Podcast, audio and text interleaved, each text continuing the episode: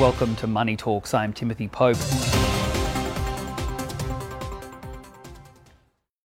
China will extend preferential income tax policies for foreigners working in the country to the end of 2023. The Ministry of Finance and the State Taxation Administration announced that on Friday. The tax breaks were originally set to expire this month. Under the policy extension, China will continue to exempt foreign residents from tax on the fringe benefits that many receive, additional payments offered by some employers to help people working abroad. Those include subsidies on rent, language training, and children's education. China also implemented new tax measures last week to reduce the burden of personal income taxes on Chinese citizens in low and middle income groups. It's only just started, but 2022 could be the year of tariff reductions, especially here in China. It's opened with a series of new preferential policies from the government. One of the most notable was a series of cuts that took effect Saturday, cutting duties on 954 categories of goods, including medicines, food products, winter sports equipment, and automobile components. Zhang Shishwen reports. Cleaning up the floor with no human contact.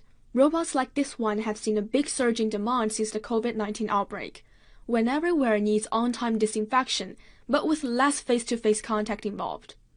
This machine consists of a wide range of components, both domestically made and imported.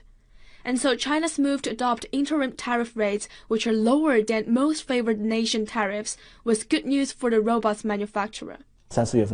Especially since March and April of 2021, the whole supply chain has witnessed the price increases in raw materials, energy, and chips. Most of the costs have risen by from 5 to 15 percent, or sometimes even more. And the delivery time has lessened by two or three times. We have to digest all these cost increases ourselves. So the new policy means big support for our production. From July the 1st, China will make yet another cut, its seventh, to the rates allowed by MFN agreements covering 62 kinds of information technology products. These tariff cuts are in line with China's efforts to further lower import tariff and increase imports of high quality goods and services. Also starting January 1st, the Regional Comprehensive Economic Partnership, which created the world's largest free trade bloc, has taken effect. The RCEP agreement is the first time that China and Japan have agreed to lower tariffs in bilateral trade. China has signed multilateral or bilateral free trade agreements with many countries and regions before. But under the RCEP, China and Japan have together signed the same free trade agreement for the first time. In the first year, 25% of China's imports from Japan will pay no tariffs at all. And that includes chemicals, minerals, textiles, and garments, as well as mechanical components. Eventually, the number will be 86%. According to Chinese customs, trade between China and the other 14 members of the Regional Comprehensive Economic Partnership totaled almost 11 trillion yuan in the first 11 months of 2021, and that's 31% of China's total foreign trade value. The new agreement first takes effect among 10 of the signatories, including six ASEAN countries, China, Japan, New Zealand, and Australia. South Korea will be added to the list beginning in February. The trade tariffs will still be around, but they will be a lot lower from now on. Insurance specifically for new energy vehicles is now officially available in China, offered by 12 different companies. Tailored for NEVs, the new insurance covers risks specific to the new technology. But some owners are complaining that they're seeing the premiums rise when compared to policies for their old gas guzzlers. Leisha Run has more.